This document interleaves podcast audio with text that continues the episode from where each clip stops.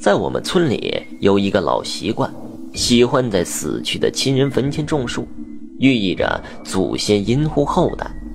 所以有些祖坟前的树起码百年以上了。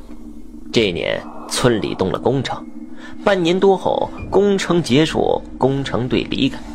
工程队前脚刚走，还没两天，村民老王就来到村外的祖坟前烧纸，却跳着脚开始骂了起来。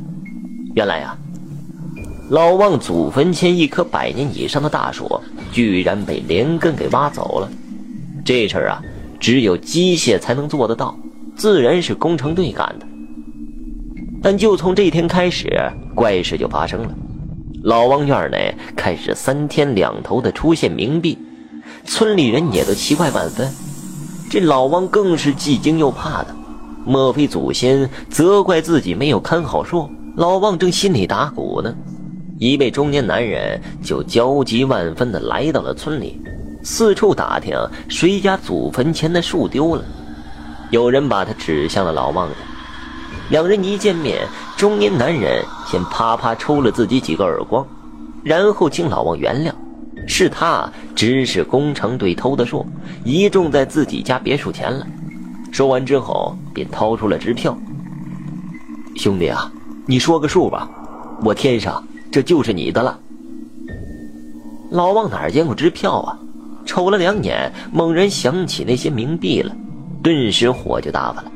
中年男人意识到老王不认识支票，慌忙就把支票给装了起来，把身上所有的钱全部都拿了出来，交给老王，又塞给他一张银行卡，只求老王赶紧把那树给请回来。中年男人几乎哭着告诉老王。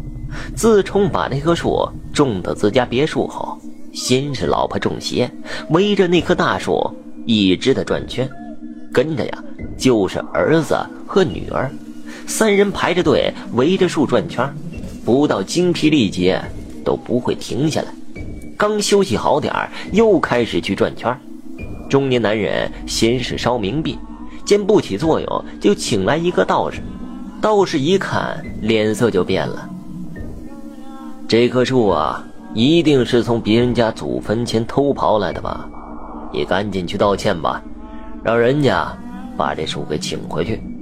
再这么下去啊，现在是围着树转圈过不了几天呢，就该跟猴子一样天天爬树了。再这么发展下去，三个人谁也活不了了。所以中年男人这才赶来。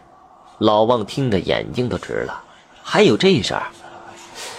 不过一想，看来也是真的，不然呢？我家这几天为啥总是出现冥币呢？算了吧，救人要紧。想到这，老王坐上中年男人的小车，一溜烟就去了。下午就把树给请了回来。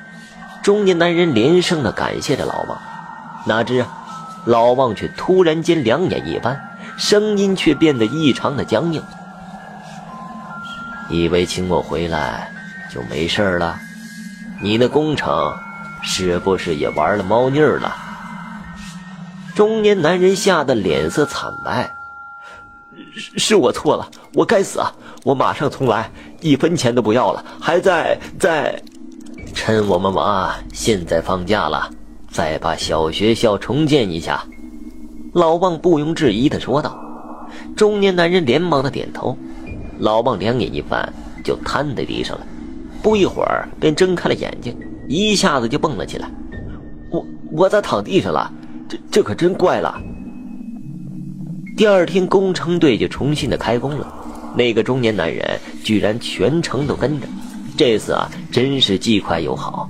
工程结束了以后，跟着就翻建小学校。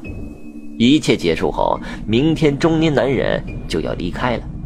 这男子啊，握着老孟的手说道：“兄弟啊。”得多谢你了，你们村呐，连去世的先人都这么为后代想着，难怪这么和睦呢。老王傻笑着说：“那是自然了，不然呢，为啥我们在坟前种树呢？”说到这儿的时候，脸色突然骤变，死死地拉住了中年男人的手，回头喊道：“乡亲们呐，赶紧去各家祖坟前看看，有没有丢树的。”这句话让中年男人立刻脸红脖子粗的异常的尴尬。